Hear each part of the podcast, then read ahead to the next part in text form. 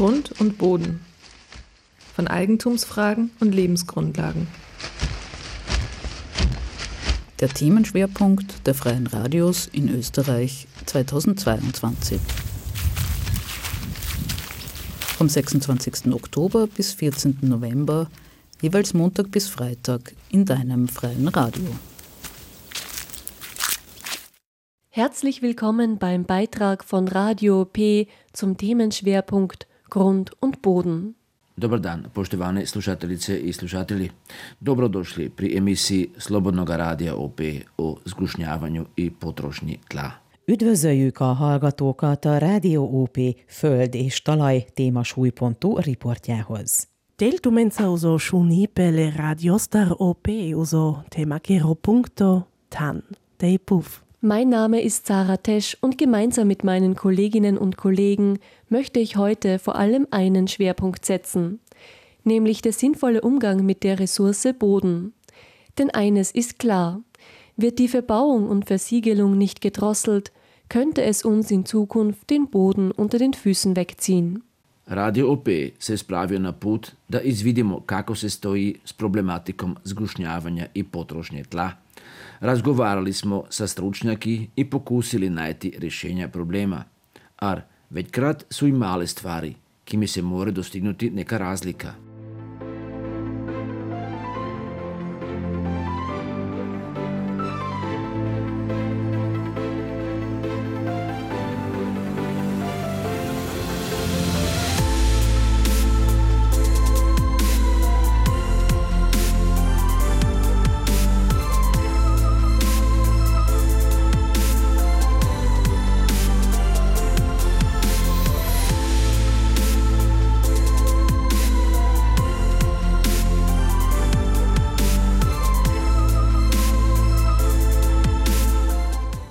Mario Winkler von der österreichischen Hagelversicherung hat uns erklärt, was Bodenversiegelung ist und warum das ein Problem darstellt.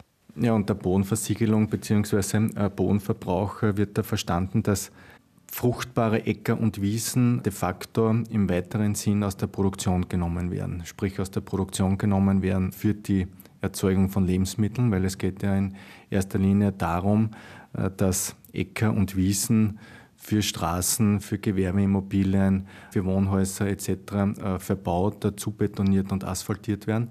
Und das hat natürlich äh, verschiedenste Auswirkungen.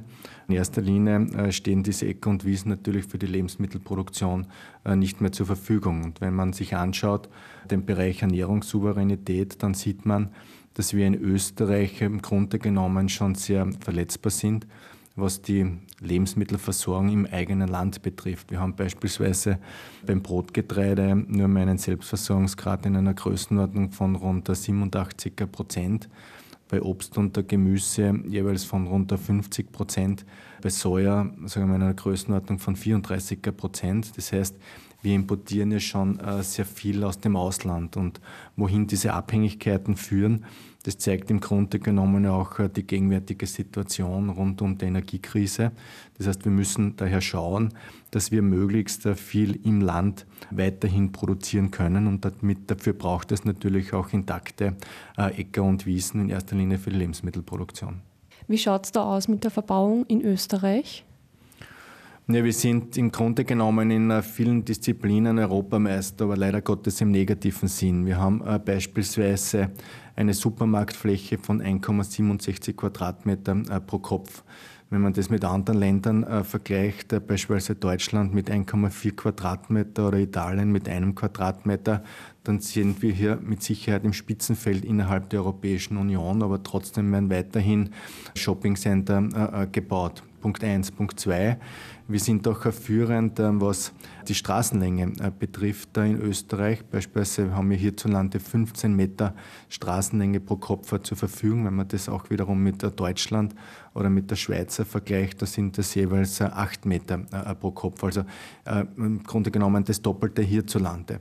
Und auf der anderen Seite haben wir aber auch einen immensen Leerstand. Das heißt, leerstehende Gewerbe, Wohn- und Industrieimmobilien in einer Größenordnung von rund 40.000 Hektar. Das entspricht umgerechnet der Fläche der Stadt Wien. Das heißt, das wäre auch eine Maßnahme, um den Bodenverbraucher einzudämmen, wenn man versucht, diesen Leerstand wieder in wirtschaftliche Nutzung zu bringen. In weiterer Folge haben wir aber auch ein Ziel. Wir haben ein Ziel, nämlich das äh, ist in einer Größenordnung von 2,5 Hektar pro Tag. Das hat sich bereits äh, die österreichische Bundesregierung in der Nachhaltigkeitsstrategie im Jahr 2002 festgelegt, 2,5 Hektar pro Tag zu verbauen. Ja, bis 2010. Im Jahr 2010 waren wir aber in einer Größenordnung von 24 Hektar pro Tag. Aktuell äh, verbauen wir umgerechnet rund 11,5 Hektar pro Tag. Äh, laut Umweltbundesamt oder umgerechnet darunter entspricht es einer Größe von rund 16 Fußballfeldern. Und es hat sich auch die Regierung im jetzigen Regierungsprogramm äh, festgelegt, den Wert auf 2,5 Hektar äh, pro Tag bis zum Jahr 2030 zu reduzieren. Das heißt, da ist noch ein Stück Arbeit vor uns und es sollte auch im Herbst eine Bodenschutzstrategie äh, präsentiert werden, wie man dann, sagen wir auch, äh, oder mit welchen Maßnahmen man dann auch äh, diese 2,5 Hektar erreichen kann. Waren diese Ziele bis 2010 auf 2,5 Hektar pro Tag zu kommen, war das zu ambitioniert oder hat man da einfach nichts gemacht? Oder woran liegt es, dass das so langsam eigentlich vorangeht, wenn man sich eigentlich so hohe Ziele schon gesteckt gehabt hat? Ich denke, das Ziel war sicher äh, sehr ambitioniert, weil äh, wenn man sich anschaut, 2010 äh, waren wir dann, wie gesagt, in einer Größenordnung von 24 Hektar pro Tag. Das heißt, es ist unterm Strich nichts passiert und es war, sagen wir auch, das Bewusstsein im Umgang mit der Lebensgrundlage Boden in dieser Dimension nicht vorhanden, wie es beispielsweise jetzt der Fall ist. Wir werden ja auch ständig mit Überschwemmungen beziehungsweise mit den Auswirkungen des Klimawandels konfrontiert. Und man sieht schon, dass hier auch die Verbauung einen sehr wesentlichen Anteil dazu beiträgt und quasi hier auch als Brandbeschleuniger wirkt, beispielsweise Überschwemmungen. Wenn man einen zu betonierten, asphaltierten äh, Boden hat, dann kann das natürlich äh, bei Starkniederschlägen auch kein Wasser aufnehmen. Das heißt, es kommt dann in weiterer Folge zu Überschwemmungsschäden. Und das haben wir auch eigentlich wiederkehrend in den verschiedensten Gegenden in, in Österreich immer wieder auch äh, die Situation. Und das betrifft natürlich einerseits uns als Agrarversicherer, aber auf der anderen Seite natürlich auch unsere Kundinnen und Kunden, sprich die versicherten Landwirtinnen und Landwirte. Auf der anderen Seite werden wir auch zunehmend mit Dürreperioden konfrontiert auch im heurigen Jahr wiederum.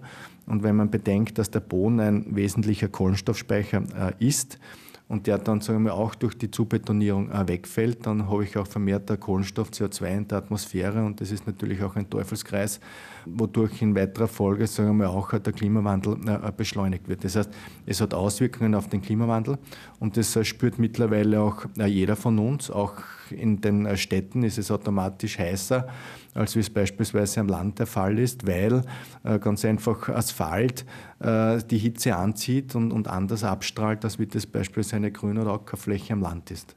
Das erklärte uns Mario Winkler von der österreichischen Hagelversicherung. Hitze, Hochwasser und andere Naturereignisse können auf zu starke Verbauung zurückgeführt werden. Die Herausforderungen, die mit zunehmender Bodenversiegelung auftreten, sind also sehr vielfältig. Und sie werden sich im Laufe der Zeit immer stärker bemerkbar machen. Aber auch das Problembewusstsein ist gewachsen und damit die Suche nach Lösungen. Dass Grund und Boden nicht endlos verfügbar sind, ist vielen mittlerweile nur zu bewusst.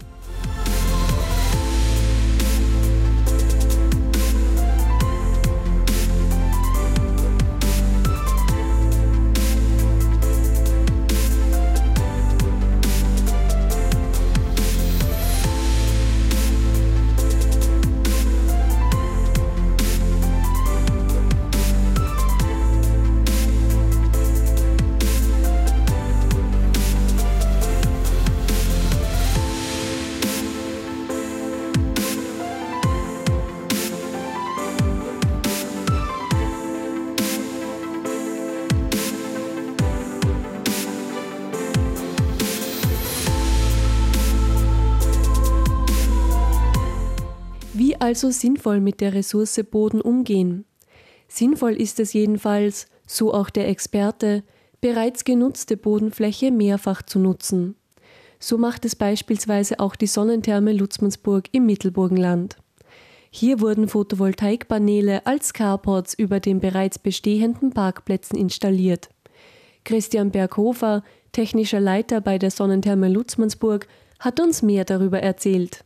Die Größe der Photovoltaikanlage beträgt ca. 7200 Quadratmeter, eine Leistung von 1508 Kilowattstunden oder Kilowatt Peak, was dann eine tatsächliche Leistung bringt von ca. 1100 Kilowattstunden. Die Modulgröße ist ca. 1,8 Quadratmeter. Ein Modul leistet 380 Watt und wir haben 3960 Stück dieser Module montiert.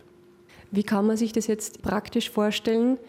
Diese Photovoltaikanlage sorgt für Strom in der Sonnentherme für so und so viele Stunden oder wie könnte man sich das vorstellen?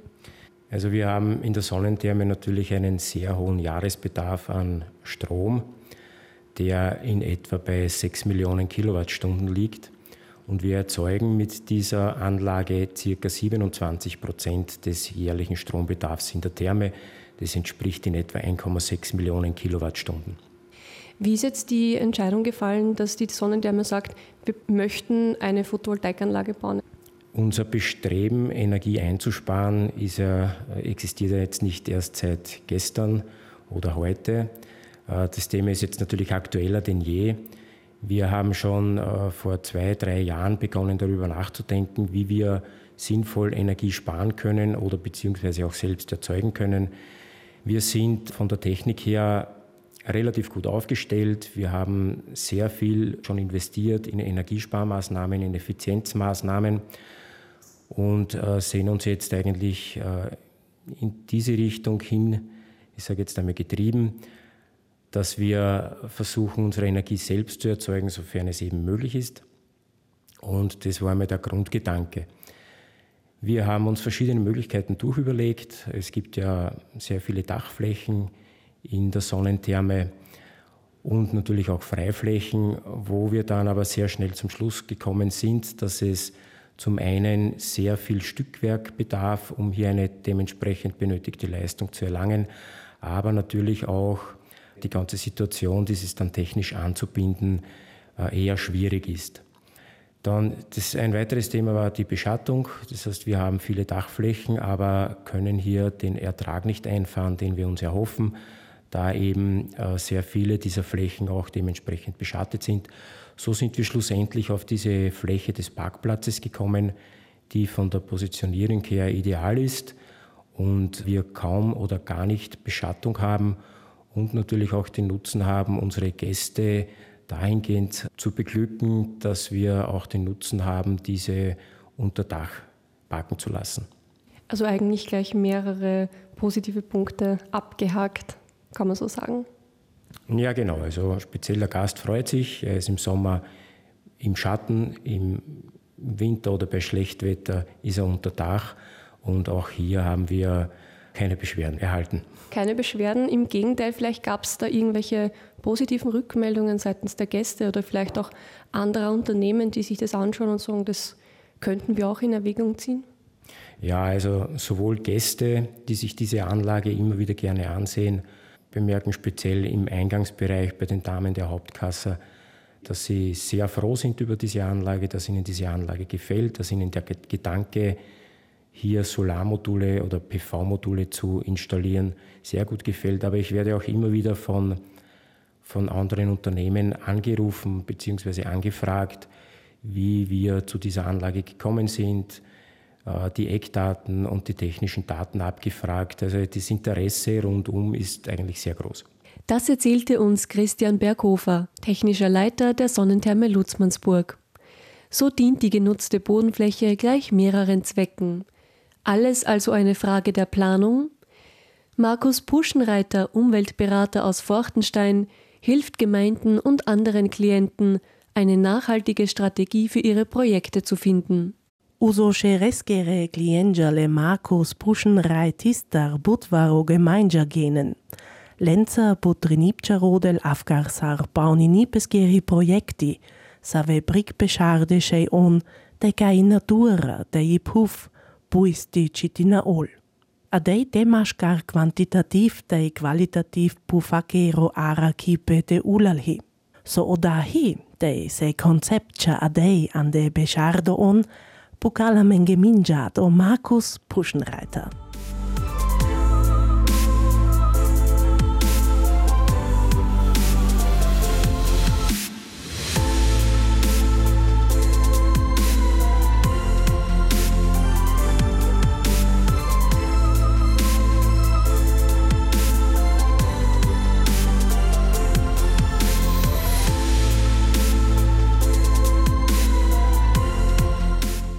Ja, also bei den Gemeinden habe ich versucht, allgemeine Ansätze des Bodenschutzes aufzuzeigen. Und da kann man prinzipiell zwischen dem quantitativen Bodenschutz und dem qualitativen Bodenschutz unterscheiden.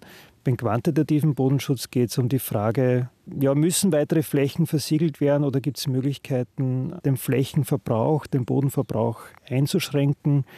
Gibt es vielleicht auch Möglichkeiten für Entsiegelungen? Einfach dass sozusagen der weitere Bodenverbrauch, der ja mit 12 Hektar pro Tag täglich voranschreitet, dass der eingeschränkt wird. Und das ja, betrifft oder umfasst in erster Linie raumplanerische Konzepte, raumplanerische Maßnahmen, Fragen der Widmung, Fragen des Leerstandsmanagements.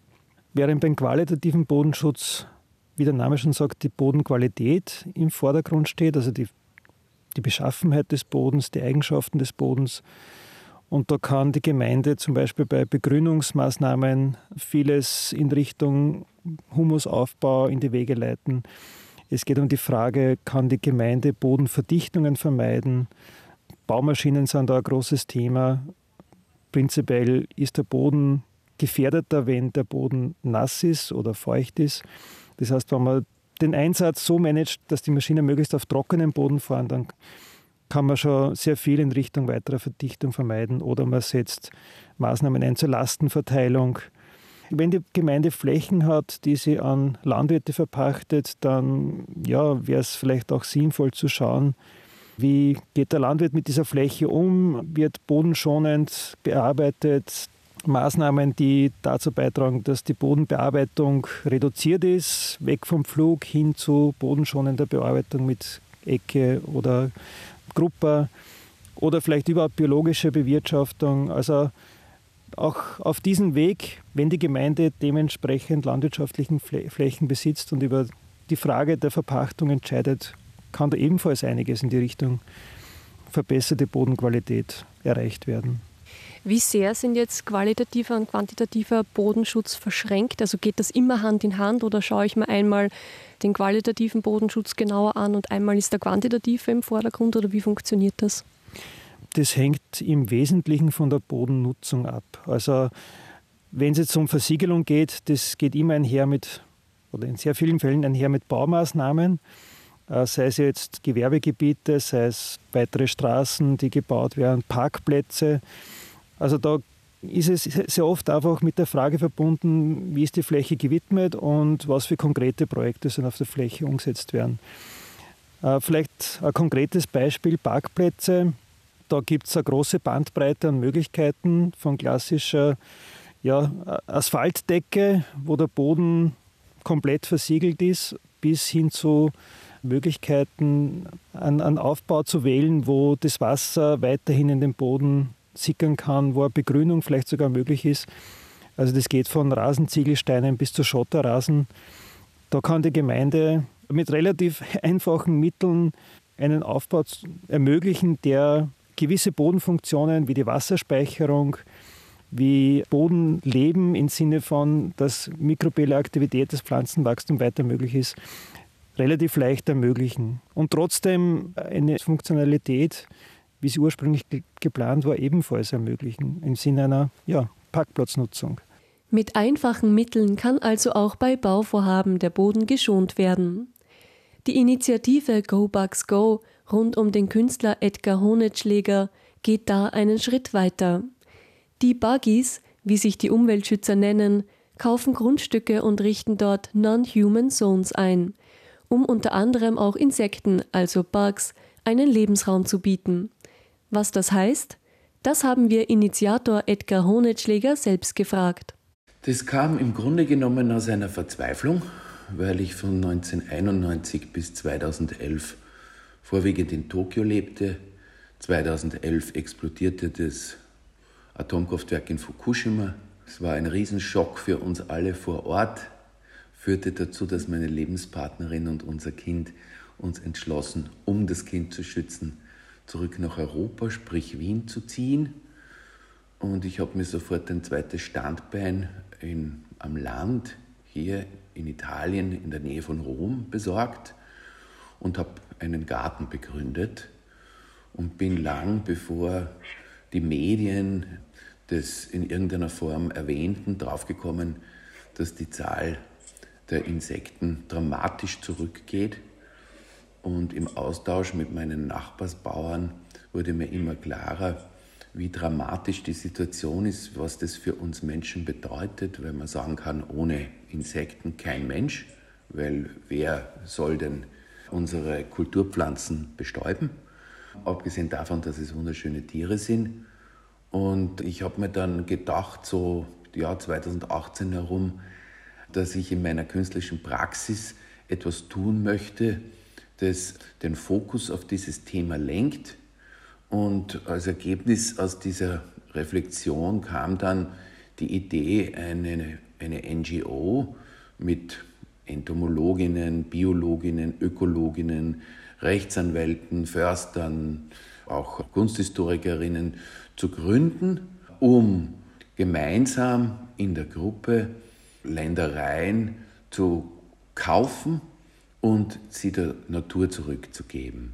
Nun ist es kein, auf den ersten Blick kein wahnsinnig innovatives Konzept, aber wenn man es genauer betrachtet, sieht man auch das Alleinstellungsmerkmal, weil es ist schön und gut und wichtig, wenn Sie ein Stück Land, einen Garten, eine Wiese besitzen, wenn Sie einen Teil ähm, dieser, dieser Ländereien, die Sie haben, ähm, wild wachsen lassen, um eben den Insekten genug Nahrung zu bieten. Übrigens, kleiner Einwurf, ohne Insekten auch kaum Vögel. Also wir haben nicht nur 80 Prozent laut der Krefeld-Studie in Deutschland an Insekten verloren in den letzten Vierteljahrhundert, sondern auch 40 Prozent der Vögel. Aber wenn Sie jetzt als Individuum etwas besitzen, so können Sie auch in einer Demokratie jederzeit enteignet werden, weil die Gemeinde, der Staat zum Beispiel beschließt, eine Straße zu bauen. Man gibt ihnen ein Ersatzgrundstück.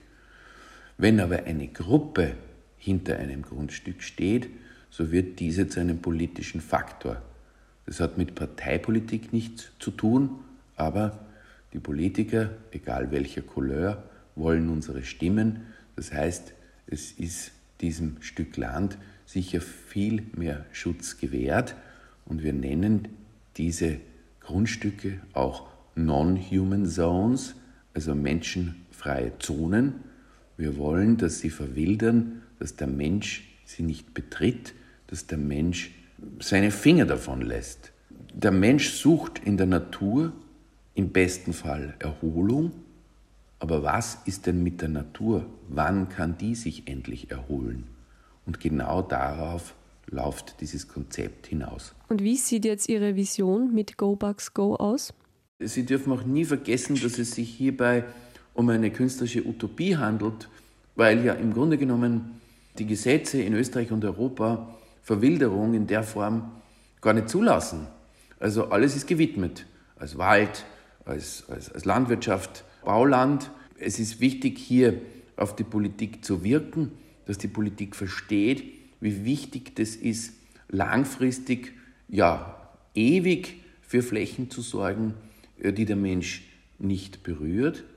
Und wir denken, und dann spreche ich im Plural, dass wir einfach versuchen müssen, fortzufahren mit der Sache und zu expandieren, um letztendlich für die Kinder und Kindeskinder etwas zu tun. Weil die Biologinnen und Entomologinnen werden Ihnen sofort bestätigen, wie wichtig diese Flächen sind. Denken Sie selbst an den kleinen Streifen neben der Straße, der in Österreich meist gemäht wird, in Italien eher selten, aber dort finden Sie oft einen größeren Artenreichtum als in den natürlich angrenzenden Feldern. Jetzt ist der Streifen nicht ideal. Natürlich braucht es größere Flächen und wir streben danach, möglichst große Flächen anzukaufen. Man kann es auch so sagen, im Grunde, wir tun alles für die Natur, aber wir tun auch etwas für die Menschen. Also wir brauchen diese Flächen so dringend wie, wie nur irgendetwas. Sie sehen es im Burgenland, Sie sehen es in ganz Österreich. Der Grad an Verbauung ist wirklich dramatisch. Das Konzept vom Einfamilienhaus in Österreich ist so wichtig, dass einfach die Konzentrationen auf Ortschaften sind seit den 60er, 70er Jahren viel geringer geworden. Alles kragt aus und heute ist es schon schwer geworden, irgendwo in Österreich zu stehen und soweit das Auge reicht, nichts als Natur zu sehen. Also diese Punkte zu finden, ist keine einfache Sache mehr, aber das brauchen wir. Wir können das, was geschehen ist in Bezug auf Verbauung, nur schwer rückgängig machen oder gar nicht rückgängig machen, bis auf diese Entsiegelung, aber wir müssen mit der verbliebenen Fläche gut haushalten und im Grunde genommen würde meiner Meinung nach nur ein Bauverbot für ganz Österreich helfen, das interessanterweise auch von jungen Architekten mittlerweile gefordert wird.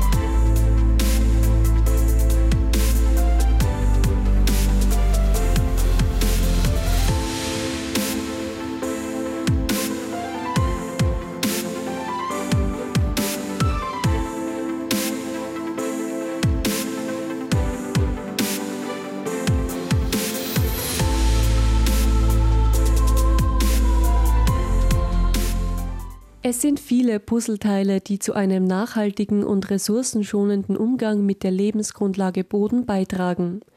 Einige davon sind einfacher zu bewerkstelligen, andere herausfordernder. Auch als Privatperson kann man viel bewirken, indem man etwa öfter mal von der Straße auf die Schiene umsteigt. Bleibt zu hoffen, dass das Bewusstsein dafür weiter wachsen wird und gemeinsam nach Lösungsmöglichkeiten gesucht wird. Ich bedanke mich fürs Zuhören. Das war der Beitrag von Radio P zum Thema Grund und Boden, von Eigentumsfragen und Lebensgrundlagen. Poštovane slušateljice i slušatelji, najlepša hvala na slušanju. Radio OP želi još ugodan dan. Ez volt a Rádió OP föld és talaj téma súlypontú összeállítása. Köszönjük figyelmüket! Sukárkáj úzésunjan a dásina osunipele radioistar OP, uzo tema kero punkto, tantei puf, puchaipchi uso eigeni kernipe te jivipes kerikoi.